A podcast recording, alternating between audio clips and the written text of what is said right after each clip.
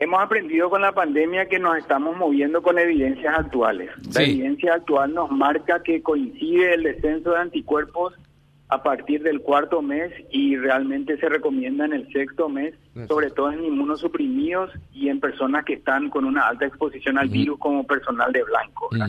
Hay otros países como lo está haciendo Uruguay que al tercer mes ya en inmunosuprimidos está evaluando hacer la aplicación de la tercera dosis.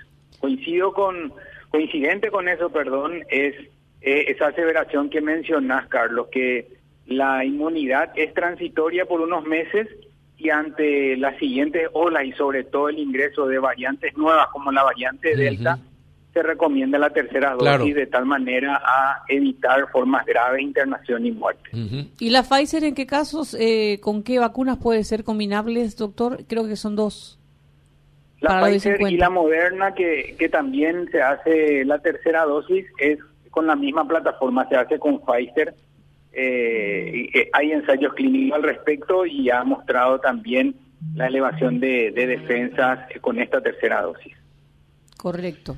Es muy importante esto que se aclare, doctor, porque eh, he visto, he visto eh, algunas críticas eh, al respecto porque no había suficiente explicación de esto que está usted señalando ahora y sería importante que eso lo tomen en cuenta, doctor, porque o si no van a comenzar las campañas en contra a través de las redes, usted sabe lo dañino que puede ser esto para, para el proceso de vacunación. Fíjese que en Estados Unidos murieron 90 mil personas murieron simplemente porque no quisieron vacunarse.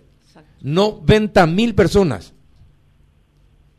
Sí, está demostrado que las olas cobran fuerza, me refiero al aumento de transmisión comunitaria a través de las personas no vacunadas. Y también está demostrado que, que hay mutaciones que del, virus que hacen que estos virus evadan lo que lo que representa mecanismos de protección inducidas por las vacunas.